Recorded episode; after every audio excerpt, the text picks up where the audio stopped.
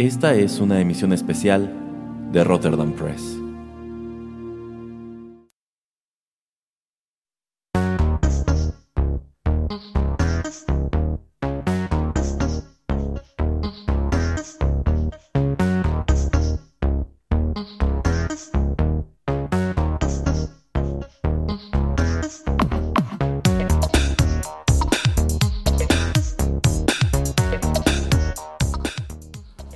Amigos, ¿qué tal? Qué gusto saludarlos una vez más a través de los micrófonos de Rotterdam Press y darles la bienvenida a una nueva emisión especial del podcast. Yo soy Erasmo y en esta ocasión me acompañan aquí en los micrófonos nada menos que el señor Juanito Pereira. ¿Cómo estás, señor Pereira? Hola, muy bien, muy bien.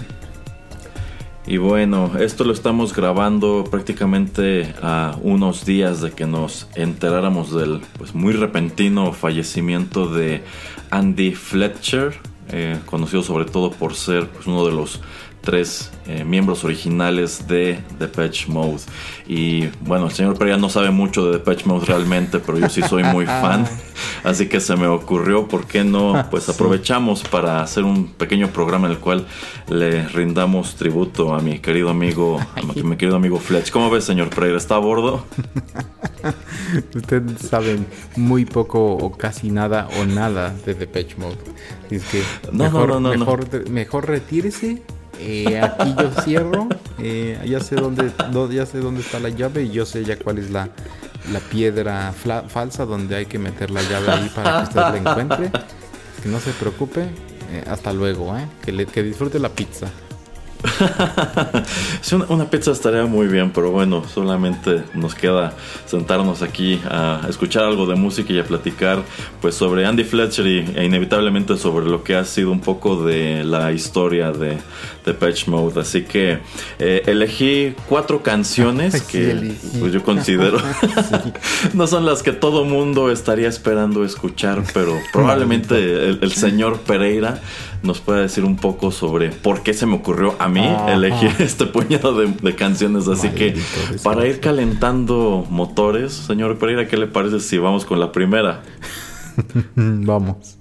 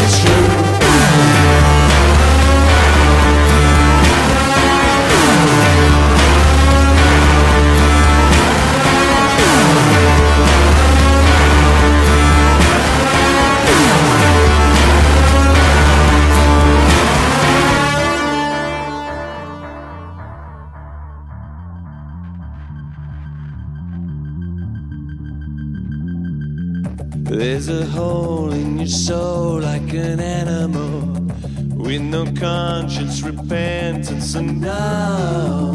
Close your eyes, pay the price for your paradise. Devil's feet on the seeds of the sun.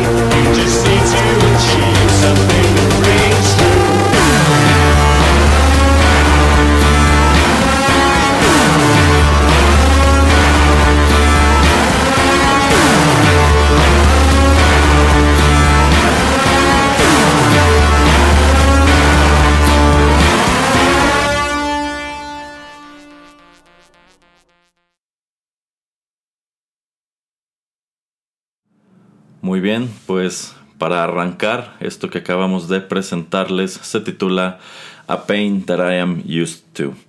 Esto se desprende del álbum Playing the Angel del año 2005, publicado bajo el sello discográfico Mute. De hecho, todas las canciones que escucharemos hoy han sido publicadas por este sello y esto, claro, eh, pues figura dentro de los grandes temas, los temas que, han, que han terminado por convertirse en clásicos de The Patch Mode, una agrupación inglesa activa desde 1980 y que bueno, todo lo largo de su historia ha tenido a tres miembros muy importantes que son Dave Gahan, quien es el vocal, Martin Gore. Bueno, en sí los integrantes de esta banda son multiinstrumentalistas, dependiendo el disco y dependiendo la canción cada quien toca cosas diferentes, pero eh, Martin Gore en general es el encargado de la composición de la mayoría de las canciones. Y bueno, tenemos a Andy Fletcher, quien eh, pues por lo regular estaba a cargo de todo lo relacionado con los sintetizadores. Sin embargo, eh, pues este conjunto en dos periodos muy específicos de su historia se ha manejado como un cuarteto. Cuando empezaron y también durante una parte de los 80 y los 90, pero sin duda los tres que siempre vamos a asociar eh, con, con Depeche Mode pues son a, a, estos tres. Y de nuevo estamos aquí grabando pues derivado del hecho de que el pasado 26 de mayo pues nos topamos con la lamentable noticia de que Andy Fletcher nos había, nos había dejado. A ver, señor Pereira, platíquenos. Yo sé que usted no sabe mucho de Patch Mode, pero ¿qué le parece esta canción? Ay, maldita sea. Y yo elegí esta canción porque eh, recuerdo o quise recordar la primera vez que fui a ver un show de, de Patch Mode que fue en el tour de, del álbum de Playing the Angel, que es donde viene esta melodía y es la canción con la que arrancan el, el concierto. Y bueno como escuchan esas alarmas al principio uh -huh. obviamente en pues en, en, en, un estadio o en una arena o donde ustedes lo hayan visto yo lo vi en una de hecho vi, fui un par de veces a, a, ver este tour una en estadio y una en arena. Eh, pues sí como que te llama mucho la atención como que sí hace que te despiertes. Eh, entonces me hace como algo muy, muy extraño, muy diferente, eh, pues que no he escuchado, ¿no? Que te digo, tiene este tipo como de sentido de emergencia. Eh, y bueno, la letra me, me, agrada bastante y nuevamente pues traté de elegir también melodías que no son súper conocidas, pero que también podemos escuchar pues un poco más, eh, en cierta manera un poco más obvio lo que pues hacía Andy Fletcher en, esta agrupación, ¿no? Eh, ya después, obviamente, en algún otro programa yo podré elegir melodías donde la letra es lo que más me encante o, tal vez la, la, la, voz de, eh, Dave Gunn. Pero bueno, eh, esos son para, para otras ocasiones. Pero es por eso que más que nada que, que- que elijo esta melodía, porque me gusta mucho, porque viene en ese álbum, porque es el primer eh, tour al que, al que voy de Depeche Mode. Y siento que pues es ah, una melodía que también si la gente no conoce o no conocía tanto o no ha escuchado tanto, pues debería de retomar. Ok, ok. A ver, señor Pereira, platíquenos. ¿Usted tiene todos los discos de Depeche Mode? No, de hecho no. De hecho tengo más los eh, los eh, ¿cómo se llama? Los, los, los que son de eh, donde agrupan pues todas las melodías, los grandes éxitos o también tengo discos donde pues salen de, de, de tour. Em, soy fan de Depeche Mode, pero esos primeros de los ochentas no mm, los escucho muy poco. Soy más de escuchar esos de... Sacaron dos eh, álbums de recopilación que eran titulados los, los singles o los sencillos, Ujú. Donde recopilaban creo que del 81 al 88 y creo que del 88 al 98, algo así, no me acuerdo exactamente, pero son un par de álbums eh, que muy- me gustan mucho la, la portada, que parece como un aeropuerto y nada más tienen como DP y las dos cifras, ¿no? De los, de los años, o sea, de, de qué año a qué año. Ujú. Y parece como un anuncio que está fuera de, de un aeropuerto, de una, puest- de una pista de aeropuerto. Son eh, un par de álbums y no, lo único que cambia es la, obviamente la fecha y el color. Uno es rojo y uno es azul. Em, y bueno, y yo creo que después de Playing the Angel, sí ya tengo 3, 4 de esos álbums. Bueno, no después, pero más o menos en los 2000 es cuando empiezo a, eh, pues a, comprar más sus álbums. Ok.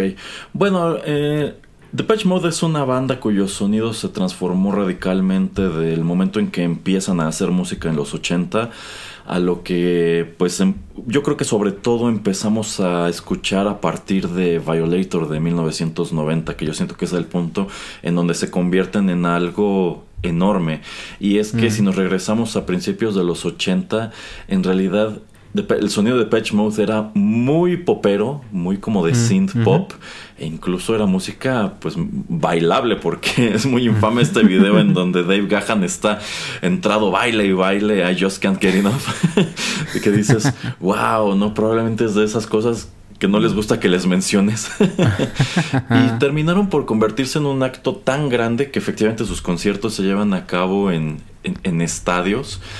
Y no sé, a mí me parece algo muy, muy interesante. Me parece interesante sobre todo el tipo de público que, que atraen. Porque, o sea, esto no es rock, esto no es metal, esto no es nada de eso. Pero Depeche Mode es de esas bandas que suelen gustarle precisamente a ese tipo de público. Eh, Y también siento que es el tipo de banda que le encanta escuchar al fan de The Cure, porque de pronto tienen ese mismo tipo de canciones, pues medio deprimidas o u obscuras, no lo sé. Entonces me parece muy interesante la transformación de Depeche Mode a través de los años. Este, este disco de Playing the Angel sí me toca tenerlo. Y de hecho es de los pocos discos de Depeche Mode que tengo, nada más tengo dos. Eh, y uno de ellos es este, que algún día fui al centro comercial, lo vi en una tienda y dije, a ver, de hecho acababa de salir, estaba nuevecito. Y lo primero que me llama la atención, porque este es el track número uno, son efectivamente estas alarmas. Este disco empieza súper escandaloso. Eh, y, y sí, termina por gustarme mucho esta primera pista. Pero este, aquí viene otra canción que igual me encantó en su momento, que fue Precious. Eh, de- Una canción que de hecho escuché tantas veces en aquel entonces que terminó por hartarme, así como que dije, ay no, Sí. Precious otra vez. Porque eh, de hecho termina por convertirse algo así- en algo así como la canción que salió de Playing the Angel, ¿no? Exacto. E- Es que, mm, digamos que, mm, eh, querramos o no, entre Violator y Playing the Angel, bueno, son 15 años y eh, eh, hay otros tres álbums, pero yo creo que o siento como que desaparecen o se van un poco... em, eh, en la neblina eh, estos este, esta agrupación o, estas canciones de los álbums eh, no son tan famosas no pegan tanto eh, y yo creo que regresan con mucha fuerza con Precious no o sea eh, si era una agrupación que era conocida que mucha gente escuchaba desde los ochentas que Eh, pues como está, está diciendo Violator, yo creo que fue el, el álbum de, o es el álbum de Depeche Mode, Ujú. pero bueno, también a propósito no quise traer canciones de ese por lo mismo. Em, y siento que re- re- regresan a lo más alto con, con eh, Playing the Angel. Y yo creo que es eso donde encuentran o donde refrescan el tipo de público el que los va a ver. Eh, yo creo que ahí es donde vemos eh, la transición generacional que cualquier banda pues está buscando o, o está pidiendo a gritos que suceda porque pues no quieres que, que sea tan unánime eh, o eh, de, de la misma edad toda la gente que está yendo a tus conciertos. A mí me toca mucho cuando voy a los conciertos de Depeche Mode ver a pues a gente pues no sé, más más bueno, a gente más grande que, que yo pero que lleva a sus hijos, ¿no? Entonces cuando yo empecé a ir, pues no sé, era gente en sus, ya en sus 50 y llevaban a gente, a chicos eh, adolescentes. Entonces ahí como que la manera en que uno descubre a las bandas es cuando tus papás te llevan a estos conciertos, pero eh, Playing the Angel yo creo que hace que mucha gente adolescente descubra a esta agrupación y les empieza a gustar simplemente a ellos por ellos mismos. Entonces eso... em, pues es nuevamente lo que digo, lo que muchas agrupaciones quisieran, como para mantenerse eh, relevantes. Eh, y sí, las primeras tres canciones de, de este álbum a mí me gustan mucho, o sea, nunca no me las pierdo, que es este Pain That I'm Used To, eh, John, eh, Johnny Revelator y la de Software Well, como que a, a fuerzas las pongo las tres. Me puedo ya después saltar a Precious, pero como usted dice, como fue tan tan popular, eh, no la escucho tanto. De hecho, siento que eh, no es que me arte, pero es- puedo escuchar más Enjoy the Silence que Precious. O sea, tal vez Enjoy the Silence es la canción por la que todos conocemos a, a Depeche Mode, Ujú. pero la puedo escuchar más que a Precious. Yo creo que por ese pequeño instante o esos par de años tan constantes que la ponían en la televisión, en MTV y en la radio, eh, pero pues que sigue siendo una, una melodía muy buena, ¿no? Entonces yo creo que Precious la he de escuchar yo creo nada más una vez al año por eso, ¿no? Eh, sí, sí, sí, sí. Yo creo que Precious fue el primer gran hit que tuvo Depeche Mode prácticamente desde Enjoy the Silence. E incluso yo diría que esas tres canciones constituyen el grueso de Depeche Mode que la mayor parte del público ubica. Yo creo que para, la, para la gran mayoría de los radioescuchas, sus tres canciones de cajón de Depeche Mode son Personal Jesus, Enjoy the Silence y, y Precious. Y entonces, pues sí, sí, la verdad creo que eh, Playing the Angel fue un muy buen álbum. Efectivamente, los, que, los tres que están entre Violator y este son medio desconocidos. Y también con- creo que pasa lo mismo con los tres que siguen. Yo siento que son dos picos muy importantes que tienen en su carrera. Así es. Ajá, este, pero bueno, es. Son algo, como usted bien señala, ya multigeneracional. O sea, le gusta a personas de, todas las edades. Y por allí hubo un eh, documental que incluso llegó a cines sobre una de sus giras más recientes, en donde, pues sí, efectivamente, el, digamos que el puñado de personas a quienes se entrevistan para constituir la narrativa del documental, pues son personas de edades y de contextos igual muy, muy distintos. Entonces, muy, muy interesante lo que el fenómeno en el cual ha terminado por convertirse de Patch Mode. Vamos con otra canción.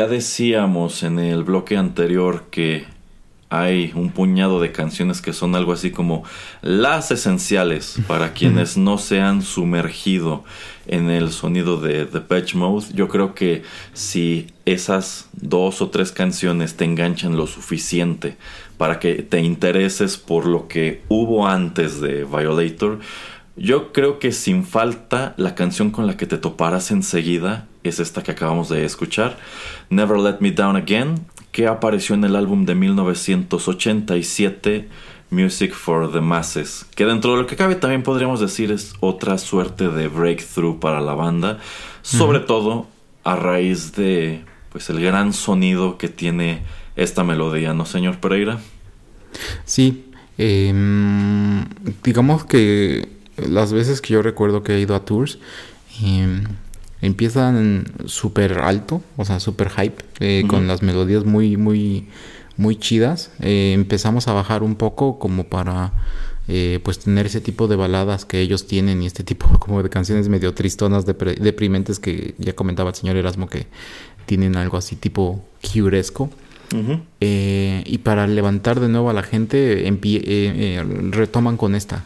y es buenísimo, ¿no? Porque en muchos de sus tours lo que hacen es eh, como eh, escuchamos eh, un automóvil que está arrancando y que va andando por, por una autopista, tal vez por una autopista un poco peligrosa con varias curvas en la montaña.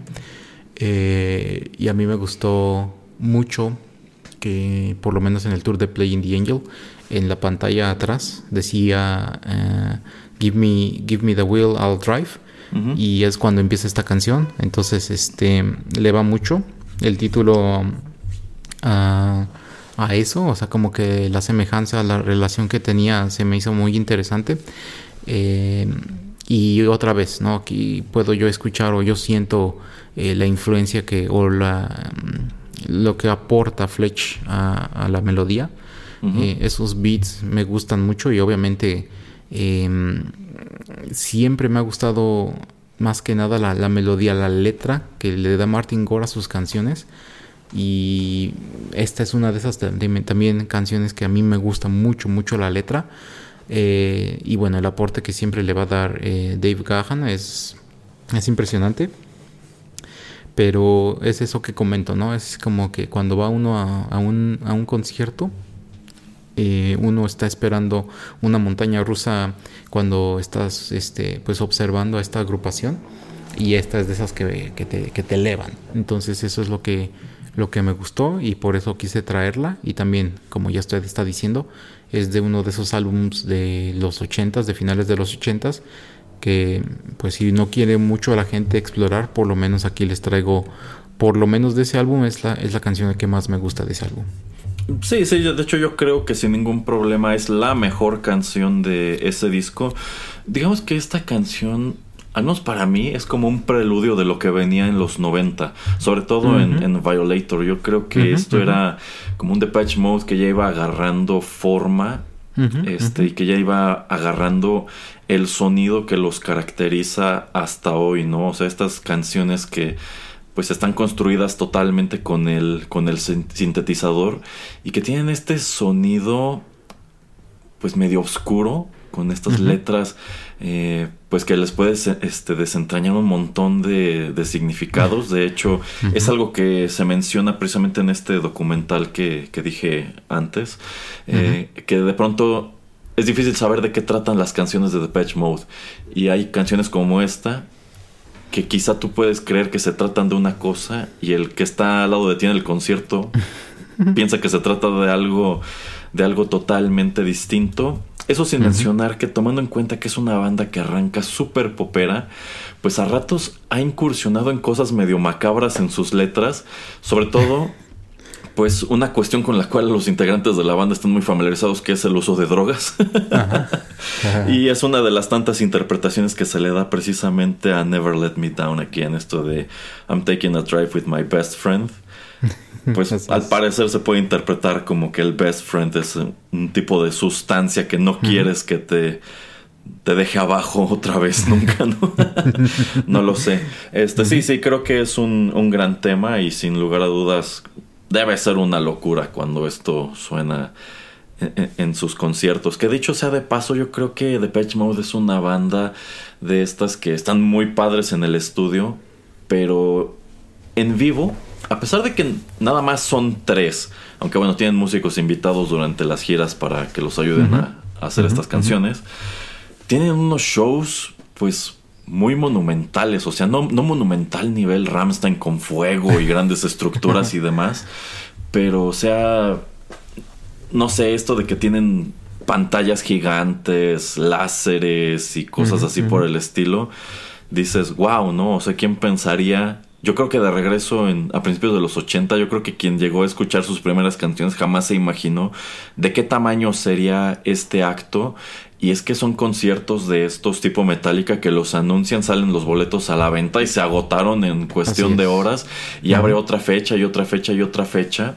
Y pues son conciertos que están totalmente agotados. A ver, señor Pereira, ¿usted qué tan apretujado ha estado en los conciertos de Depeche Mode? eh, bueno, como usted ya lo sabe, a mí no me gusta eso de estar apretujado, entonces eh, me trato de conseguir el, el, el, asiento, o sea, que sea para eh, un lugar para pues poder este, estar sentado, uh -huh. pero lo más cercano que yo pueda al, al escenario. Uh -huh. eh, no he experimentado estar abajo con, con toda la gente. Uh -huh. Yo creo que la vibra ha de ser algo muy interesante. eh, por lo menos desde arriba se ve muy, muy chido. Eh, no es gente, obviamente, es gente que pues va a disfrutar la música. Que a muchos, como usted dice, eh, el significado de las letras les pega y les pega mucho. Entonces yo creo que ha de ser eh, pues una experiencia muy emotiva la de estar ahí con el, con el público, con todo lo que están ahí de pie. Uh -huh. eh, pero bueno, ya post corona la verdad no sé si me gustaría estar ahí alguna vez. Así es que no creo que lo llegue a experimentar, pero por lo menos desde, desde mi asiento y toda la gente alrededor. Son también esos conciertos que nuevamente casi la gente no se llega a sentar. O sea, no es porque vayas a bailarla ni, ni tanto, pero es tanto lo que te transmite la música o lo que le transmite al, al, que va a ese concierto, que es ese tipo de conciertos que aunque tengas ese lugar para sentarte, como que casi nadie se sienta. Entonces eso también es muy, muy chido, ¿no? Aún esas canciones como tristonas, uh -huh. eh, pues yo creo que hasta menos, o sea, es donde la gente hasta ya no tiene sus encendedores, pero ya pone su, su teléfono, la luz de su teléfono. pero como son de las que pegan y quieren estar la gente pues más en, este, envuelta en lo que está pasando en toda esta experiencia, pues yo creo que se quedan de pie como para gritarla, cantarla. Entonces es, es, es muy chido, la verdad es muy chido ir a un concierto de ellos. Eh, así es que se los recomiendo si es que alguna vez vuelven a hacerlo, pero pues ya veremos. Sí, sí, de hecho en este momento creo que la historia de esta banda está en un gran ya veremos. Sobre sí. todo por cuestiones que quiero platicar en el siguiente bloque, así que... Eh, sí, y bueno, nada más Ajá. rápidamente eh, para comentar que en el, en, el, en el año de 1994 Smashing Pumpkins hace un cover de esta canción. Eh, y le preguntaron a, a, Martin Gore y también a, Dave eh, Gahan qué les pareció y les gusta mucho el cover, así es que tiene también, alguna vez lo he escuchado, tiene muchísimo que no, pero es ahí un dato por si ustedes quieren pues, escuchar una versión diferente. Eh, de hecho, ya que lo mencionó, pues precisamente cuando hicimos el programa de, de Berlín, eh, uh -huh. pues una de las cosas que escuchamos fue precisamente su cover en vivo de Never Let Me Down Again. Y bueno, en ese programa que pueden encontrar en la playlist de He-Man y los One Hit Wonder del universo, comentamos pues qué le encontramos de bueno y qué le encontramos de malo uh -huh. a ese que es uno de tantísimos uh -huh. covers que existen precisamente de Never Let Me Down Again. Bueno, dicho todo esto, vamos con más música y continuamos la charla.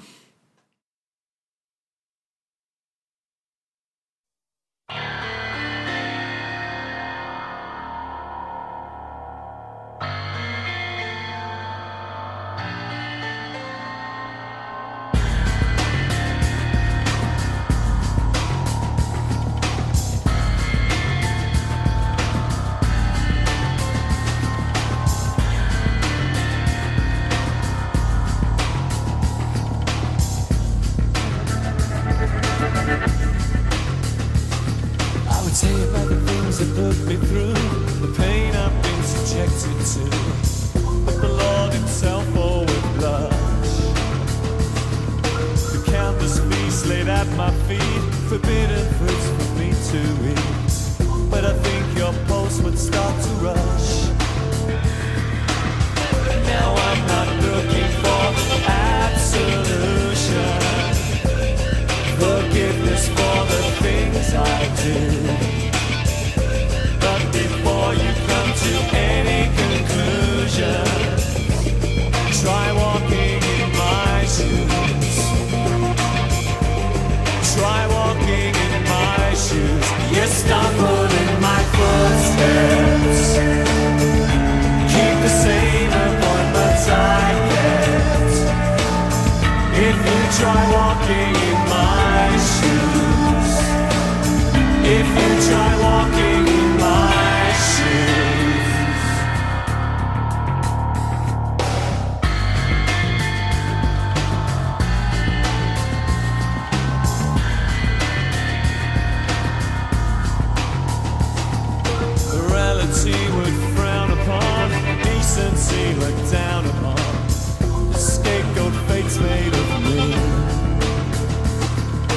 promise now, my judge and jurors, my intentions could have been purer. My case is easy to see. I'm not looking for a clearer conscience. Peace of mind after what I've been through. And before we talk of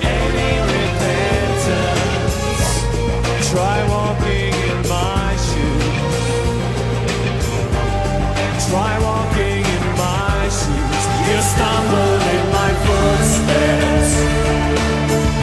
Keep the same appointments I kept.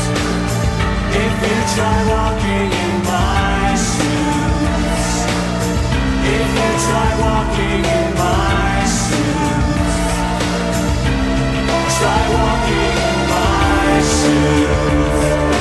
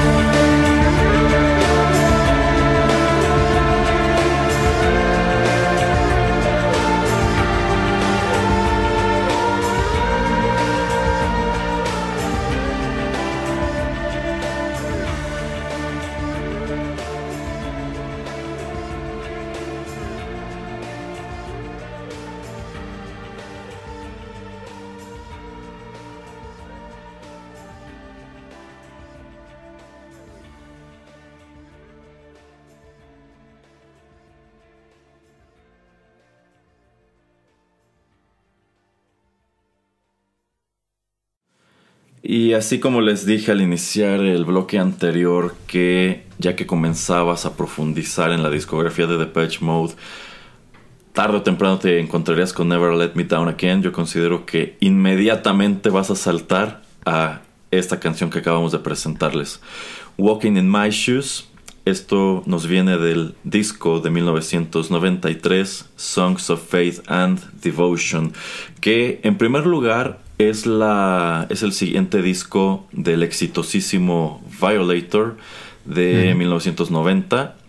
Y de hecho este es un disco importante históricamente para Depeche Mode en cuanto a que este es el fin de su segundo de su segunda etapa como cuarteto pues es luego del lanzamiento de este disco y su muy interesante gira promocional que Alan Wilder que durante un número de años fue el cuarto integrante de Patch Mode bueno pues deja deja esta agrupación y se va a trabajar como, como solista y de hecho hasta la fecha él está trabajando como, como solista y bueno, a ver, señor Pereira, platíquenos un poco sobre Walking in My Shoes, sobre Songs of Faith and Devotion. A ver.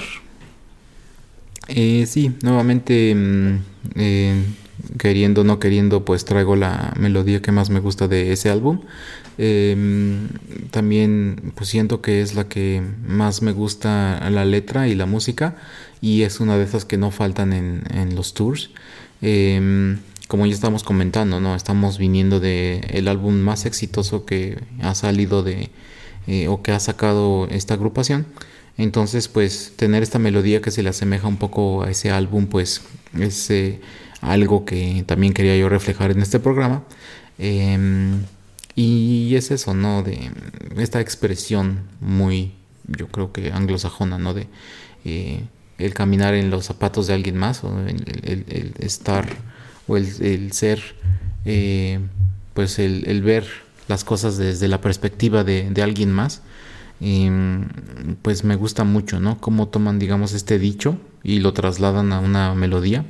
Eh, y pues la letra, como dicen, ¿no? O sea, como que trata de caminar en mis zapatos, te caerías a la primera, ¿no? Entonces, em, me gusta, ¿no? Que tal vez em, Martin Gore escribe esta melodía de esa manera porque en ese entonces, la verdad no lo sé, pero estoy especulando, mucha gente ha de haber criticado o dicho que se les ha de haber subido mucho la fama o que, ay, sí, wow, ustedes son muy buenos y la, la, la, pero pues cualquiera puede hacer este tipo de música o yo qué sé.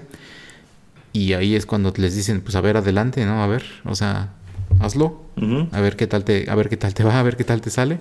Eh, y eso es, eh, me gusta, ¿no? Es ese, ese tipo de, de canción que tú puedes utilizar o que por lo menos la manera en que yo lo veo es eso, ¿no?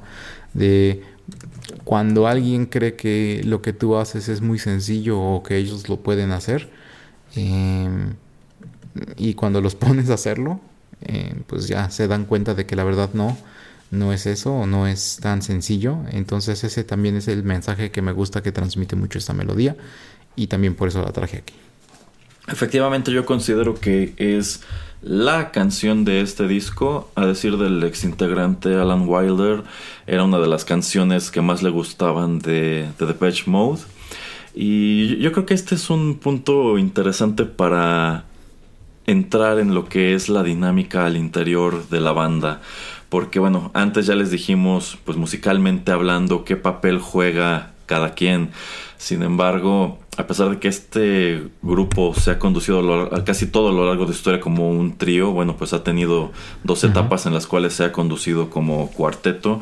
Y yo pienso que precisamente cuando se va Alan Wilder pierden mucho porque Alan era considerado como el, buen músico de, de Depeche Mode o el que más sabía el que más sabía de música porque pues Martin puede escribir las canciones y Dave las canta pero como que por lo regular si tú preguntas te dirán que parte del la magia detrás del sonido de, de Patch Mode, este, finales de los 80 y hasta 1993, era precisamente la presencia de Alan Wilder, quien al irse, de hecho, pues no tiene, no, no, tiene ni remotamente el éxito que pudo haber tenido si se hubiera quedado, que si se hubiera quedado aquí. Y tomando en cuenta que estamos grabando este programa a propósito de Andy Fletcher, pues creo que es aquí en donde hay que preguntarnos, pues exactamente qué hacía Andy Fletcher en The Patch Mode, ¿no? Porque bueno, de los tres integrantes originales de la banda, él es el único que nunca tuvo créditos de, de composición. Y de hecho, pues como que era el, el, chico misterioso, ¿no? El que nada, el que no cantaba, no hablaba, siempre estaba allí a un lado del escenario con sus, con sus teclados y nunca quedó muy claro, pues cuál era su papel, ¿no? O sea, él no, él no componía, él no era el rostro de la banda, entonces como que pesa esa, esa, esa idea, ¿no? De que a lo mejor este solo estaba allí porque ya, ya, ya era parte del mobiliario. y nada, estaba allí para, para, la foto y para salir este, en, en las giras. Eh, sin embargo, pues no sé si el señor Pereira lo sepa, pero Andy Fletcher llegó a hacer carrera también como DJ. Eh, hay que decir, buena parte de su DJ set eran canciones de Depeche Mode de cualquier manera, pero ese show llegó a venir eh, a México y de hecho tuve okay. oportunidad de asistir. Fue un evento en el Plaza Condesa cuando era un foro prácticamente nuevo. Es de esos espectáculos con los cuales empiezan a, a generar pues público.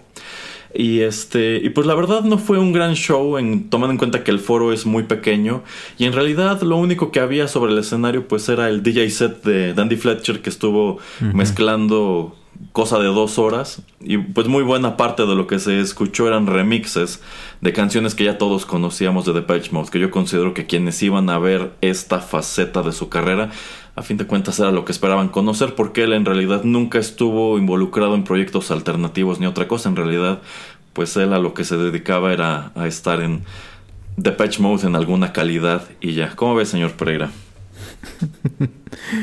eh, sí, no, o sea, muy interesante, ¿no? Que eh, obviamente yo creo que tras bambalinas eh, yo creo que él producía más y obviamente sí infería o tenía decisiones ¿no? en el sonido que iba a tener la agrupación.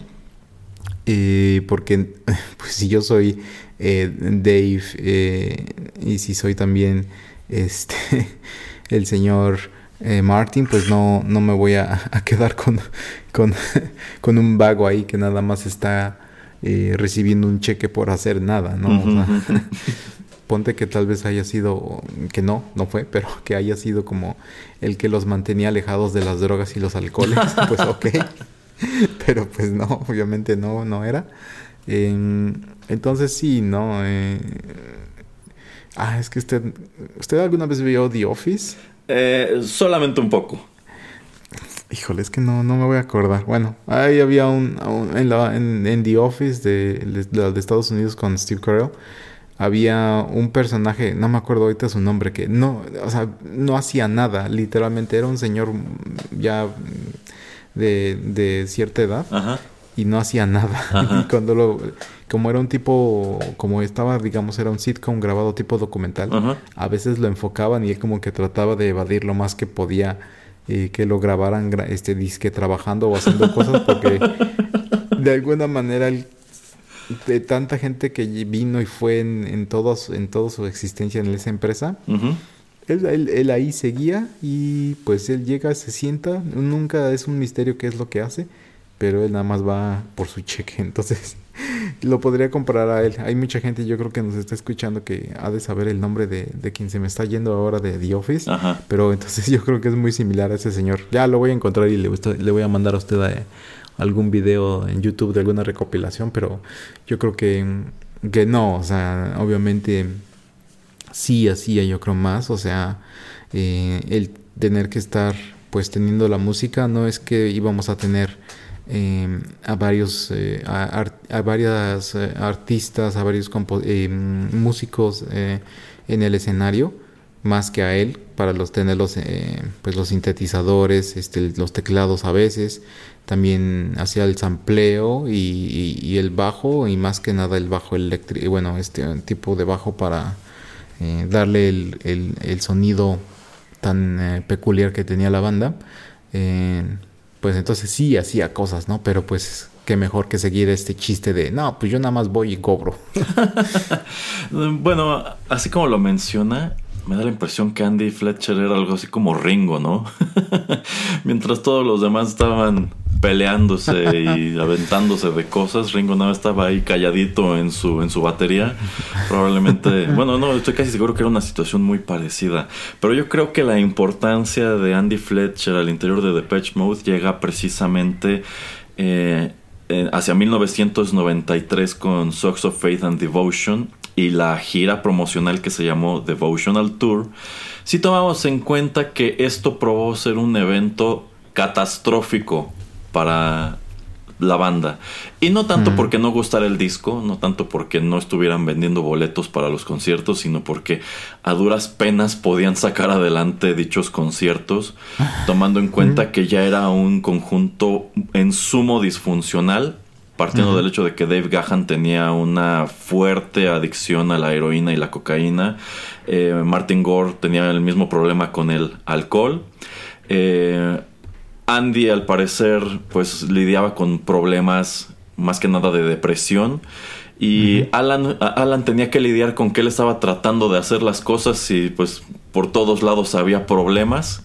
Y, casi todo el tiempo pues no estaban en condiciones de hacer nada los demás. es precisamente por eso que Alan Wilder renuncia a Depeche Mode eh, al concluir esta, esta gira.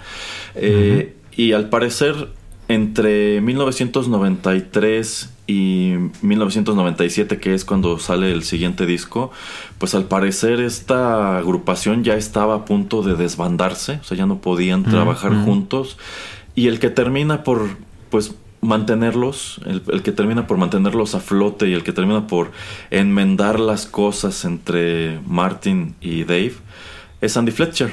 Así que probablemente si en algún momento hubieran dicho, ¿saben qué? Andy ya nada más está aquí como Ringo y está cobrando por no hacer nada, vamos a correrlo.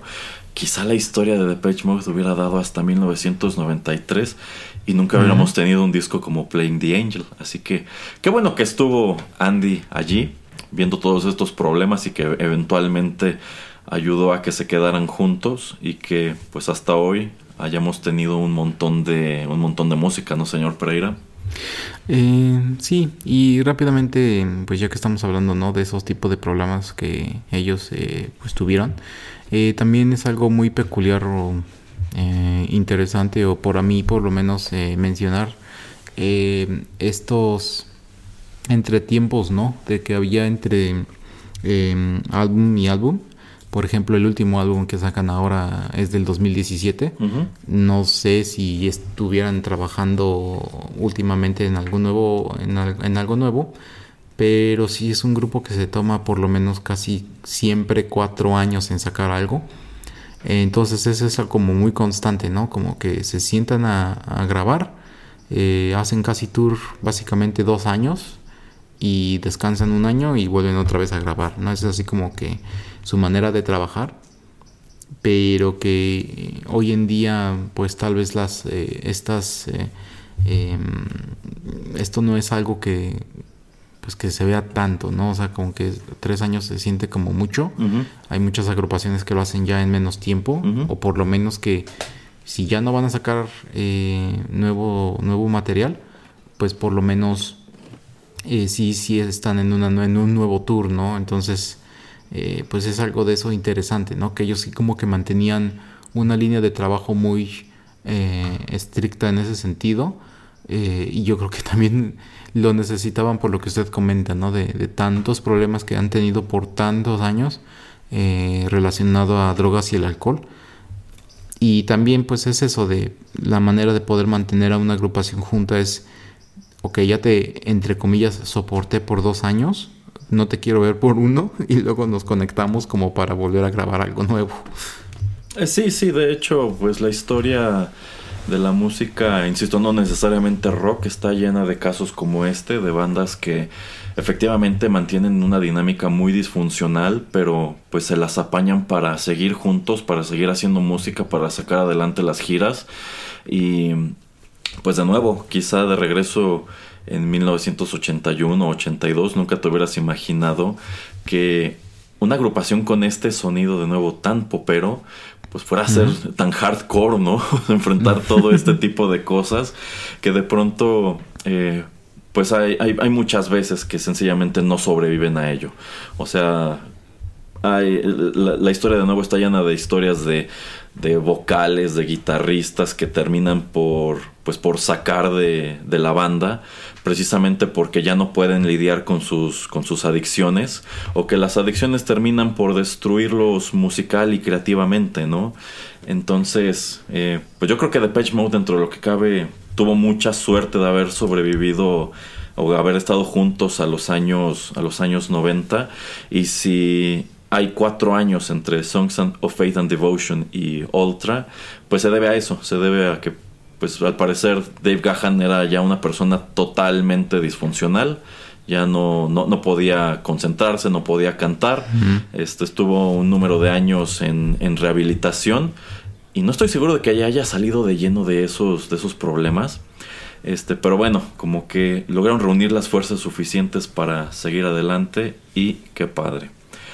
Pero bueno, eh, precisamente luego de que Alan Wilder deja la, la banda en el del 95 me parece, pues desde entonces Depeche Mode solamente se ha manejado como, como un trío, ya no han tenido a otro integrante oficial, van, van rotando de miembros a lo largo de sus giras. Y bueno, sobre lo que depara a Depeche Mode luego de la muerte de Andy Fletcher, quiero que platiquemos en el siguiente bloque. Así que por ahora vayamos con la cuarta y última canción.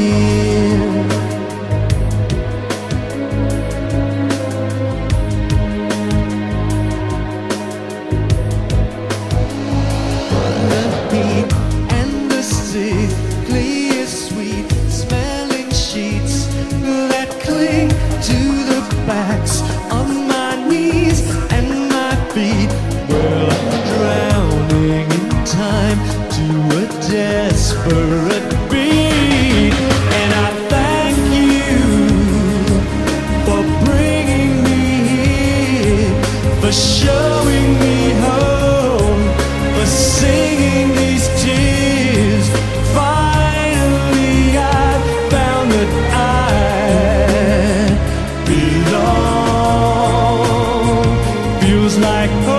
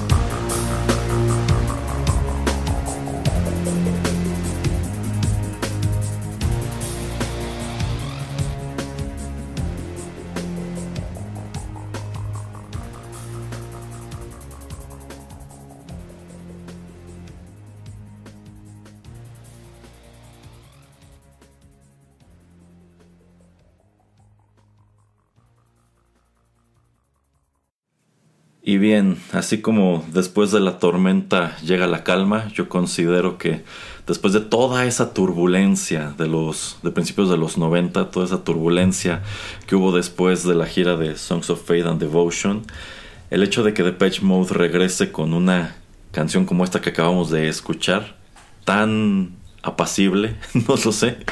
Pues bueno, yo siento que esa fue su calma después de su propia tormenta. Lo que acabamos de escuchar se titula Home y esto se desprende precisamente de Ultra de 1997. Debo decir, señor Pereira, que en un principio esta canción no me gustaba mucho y no me gustaba precisamente porque es muy tranquila comparado pues con los que fueron sus éxitos noventeros. Pero conforme ha pasado el tiempo como que ha crecido en mí, como que la escucho y digo, oh. sí está padre, sí, sí, sí, sí tiene lo suyo. ¿A usted qué le parece? Eh, es de esas canciones que mm, a mí me gustan también por la voz de Martin Gore, ¿no? Es ese, eh, nuevamente, sobre todo cuando uno va a, verlos en vivo, eh, también hay un un, cierto momento en el concierto donde Dave Gahan desaparece del escenario y pues nos deja eh, muy en el centro a, Martin. También es cuando em, se salen por primera vez de, del escenario y cuando vas a ver el primer encore, eh, casi siempre nada más regresa eh, Martin y él canta un par de canciones él solo. Eh, me gusta que también la voz de él es muy diferente ¿no? a, la de, Dave. Entonces es muy obvio y muy sencillo reconocerlo, pero por lo menos yo sé reconocer que es una canción de, de Depeche Mode todavía. Em, a mí me gusta mucho esta canción, la verdad. Eh, otra vez es la, la, que me prefiero de este álbum. Em, y otra vez eso, ¿no? O sea, como que quise traerla como también para mencionar eso, de que no solamente es Dave Gahan el que, el que canta, sino que también tenemos a Martin Gore cantando muchas y por lo menos yo creo que casi la mitad, o sea, si tuviera que dar un top 10 de las canciones de, de Patch Mode, probablemente la mitad las canta Martin y la mitad las canta Dave. Entonces es eso también como que quería yo resaltar. Eh, sí, yo creo que es parte del encanto de, de Mode, que insisto, en realidad, estos tres no tienen una posición tan fija dentro de la banda, tanto así que hay canciones en donde no escuchas para nada a Dave y Martin lo lleva por completo. Que bueno, eso me lleva a una pregunta que quería hacerle. Tomando en cuenta que en realidad el alma o el corazón de Depeche Mode es Martin porque él escribe todas las canciones, ¿usted cree que en algún momento, a ver, supongamos que Dave no regresaba para este disco, ¿cree que esta banda pudo haber seguido adelante nada más con Andy y con Martin? Hmm. No, porque es que yo creo que ya no podría ser Depeche Mode, ¿no? Porque para mí em, tal vez este Fletch no es eh, el personaje como ya comentábamos en el bloque anterior que estaba eh, pues debajo de, los reflectores tanto o que nosotros podemos considerar como el personaje principal. Pero yo creo que em, si no tienes a Dave Gahan o si no tienes a, Martin Gore, yo no podría llamar a esta agrupación de Patch Mode. Si se pelearan y decidieran entre ellos dos eh, seguir sus carreras y de cualquier eh, manera cantar pues melodías de Depeche Mode, pues Ojalá que le dieran un nombre diferente, así como lo ha hecho Liam y Noel Gallagher, que pues no han utilizado el nombre de Oasis, pero sí cantan melodías obviamente de, cuando estaban juntos. Yo creo que o yo lo vería de la misma manera. Eh, no creo que podría continuar la agrupación eh, con ese nombre y más bien deberían de, deberían de conseguir a diferentes eh, integrantes y tener un, nuevo nombre, así como eh, sucede, sucedió con Blink 182, em, cuando pues se pelean y también hacen sus dos, tres, cuatro agrupaciones, este, Boxcar Racer y este Plus 44 creo que se llamaba la otra, y ya después este eh, también Tom DeLong saca con Angels of Airways, o sea, hay mucho, ¿no? Entonces, eh, eso también como que hace que no te restrinjas o que te encapsules ¿no? con una agrupación Y en ese tiempo, en esos inters, cuando te, cuando lo que ya comentaba, ¿no? De que no están eh, ni grabando y tampoco están de tour, eh, por lo menos este Martin eh, sí se ha ido mucho de, de gira el solo y lo que hace Dave es eh, pues prestar su voz para estar en álbums de en, en- en colaboraciones con otras personas si no eh, para un álbum completo sí para algunas melodías. Pero un par de álbums que a mí me gustan mucho donde solamente está Dave Gahan es creo que es un par de DJs eh, o músicos franceses. Eh, y esta es la agrupación titulada Soul Savers. Eh, tienen un par de álbums con Dave Gahan y por eso se llaman así cuando ellos están eh, unidos eh, y están muy muy buenos a mí me gustan mucho esos, esos, esos dos álbums y a mí eso es lo que me gusta no de que puedes como que decir, pues en esta pausa quiero explorar o hacer algo diferente que tal vez no va eh, con el estilo o la forma de, esto, de este grupo, voy a ver qué es y regreso. Entonces eso es a mí lo que me gusta, ¿no? De que eh, si lo puedes hablar o si es una manera como de poder expresarte o poder recargar, energía en otro lado para regresar a, a tu trabajo, entre comillas, este pues eh, serio, laboral o mm, el de siempre o lo que como lo quieras llamar, pues es una buena manera, yo digo, de hacer las cosas. Ok, ok. O sea, a ver, si, si entiendo bien, ahora que ya no estará Andy Fletcher en Depeche Mode, ¿usted considera que si van a seguir adelante tendrían que seguir adelante no como Depeche Mode?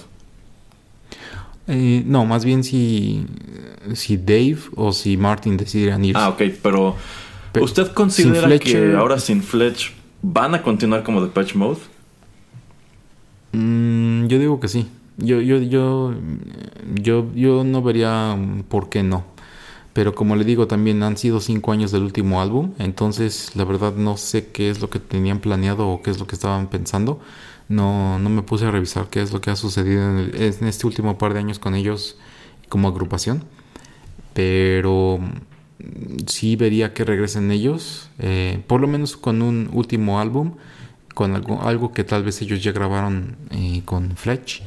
Eh, y puede ser como hasta de despedida, ¿no? Porque pues es también un grupo, ¿no? Que tiene desde el 81 eh, reunido. Eh, y entonces, pues han sido ya que son 40 años, ¿no? Entonces, eh, pues es una carrera muy, muy buena. Que tal vez si lo quieren dejar hasta ahí, hasta ahí podrían hacerlo perseguir proyectos entre ellos eh, en solitario y luego hacerle como por ejemplo le hace Da Police, ¿no? Y a veces este, reunirse de vez en cuando y hacer algún tour, alguna gira juntos y otra vez me voy y hago lo mismo. Te digo, no, no sé tanto qué tan buena, qué tan mala es la relación entre Dave y Martin y qué tanto la, la sostenía eh, Fletch eh, como lo hacía hace 30 años.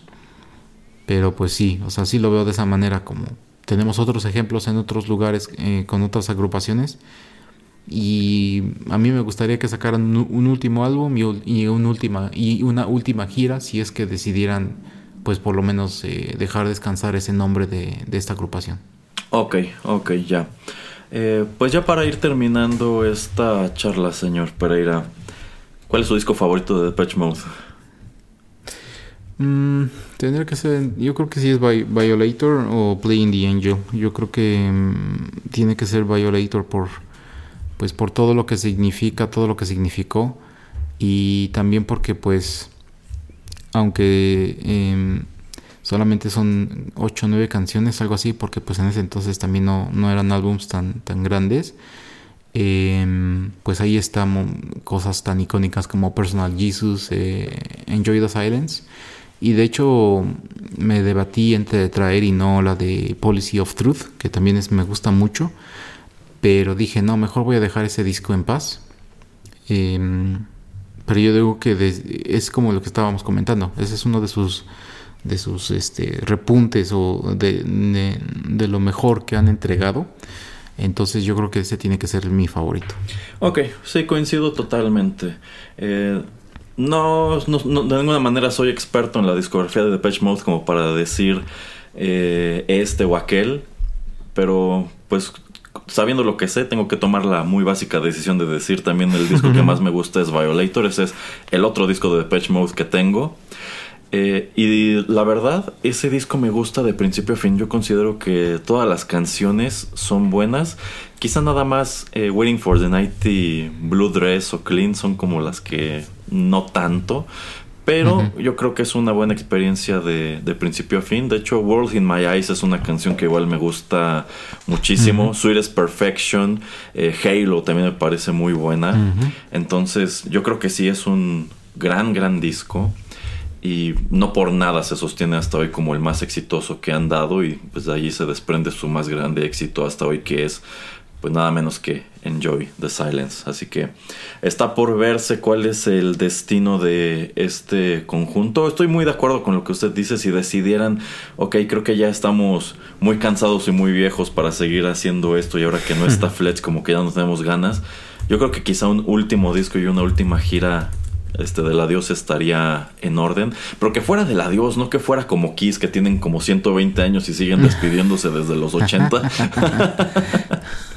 este no sé, o quizá todavía tienen mucho que dar, incluso si ya no continúan como Depeche Mode y Dave y Martin se van, cada quien por su lado a hacer sus propias cosas, creo que aún tienen el potencial de hacer cosas interesantes del mismo modo que yo creo que el señor Pereira dio el mejor ejemplo.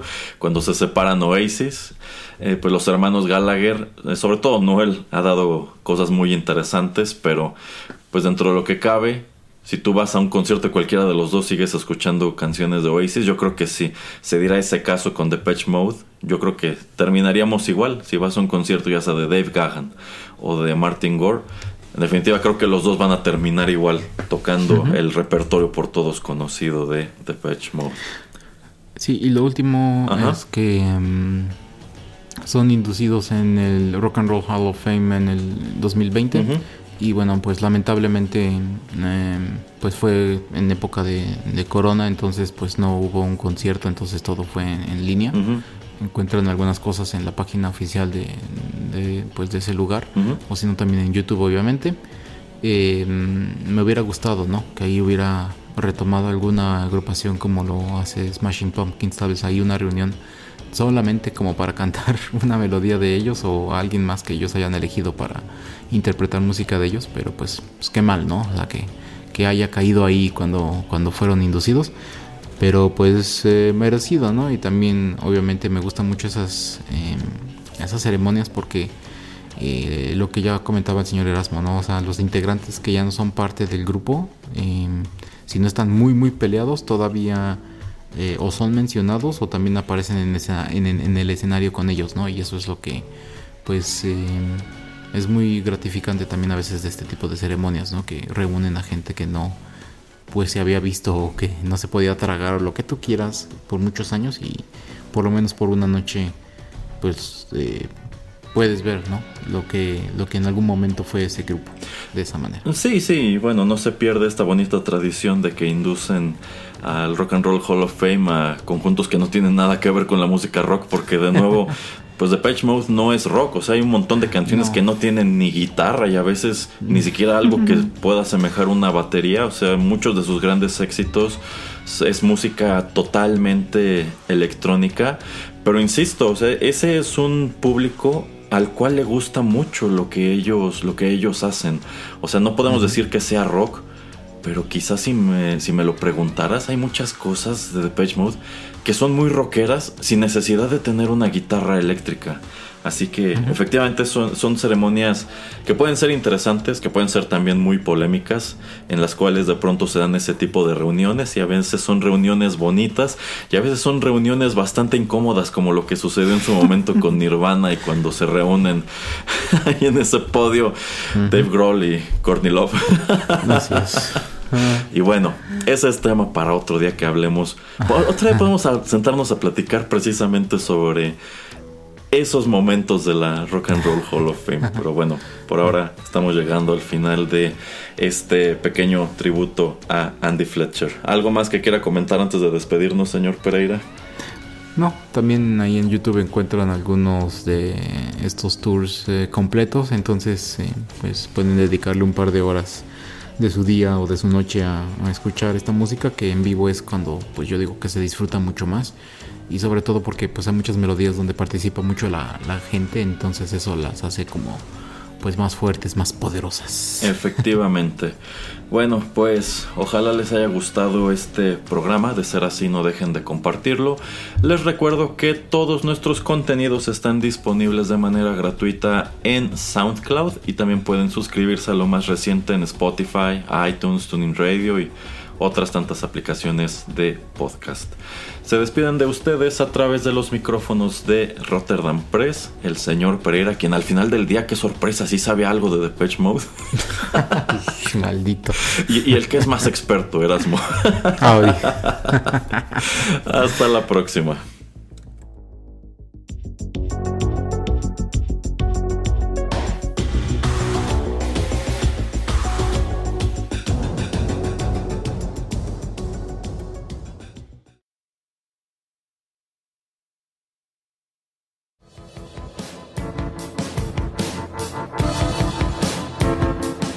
Estás escuchando Rotterdam Press.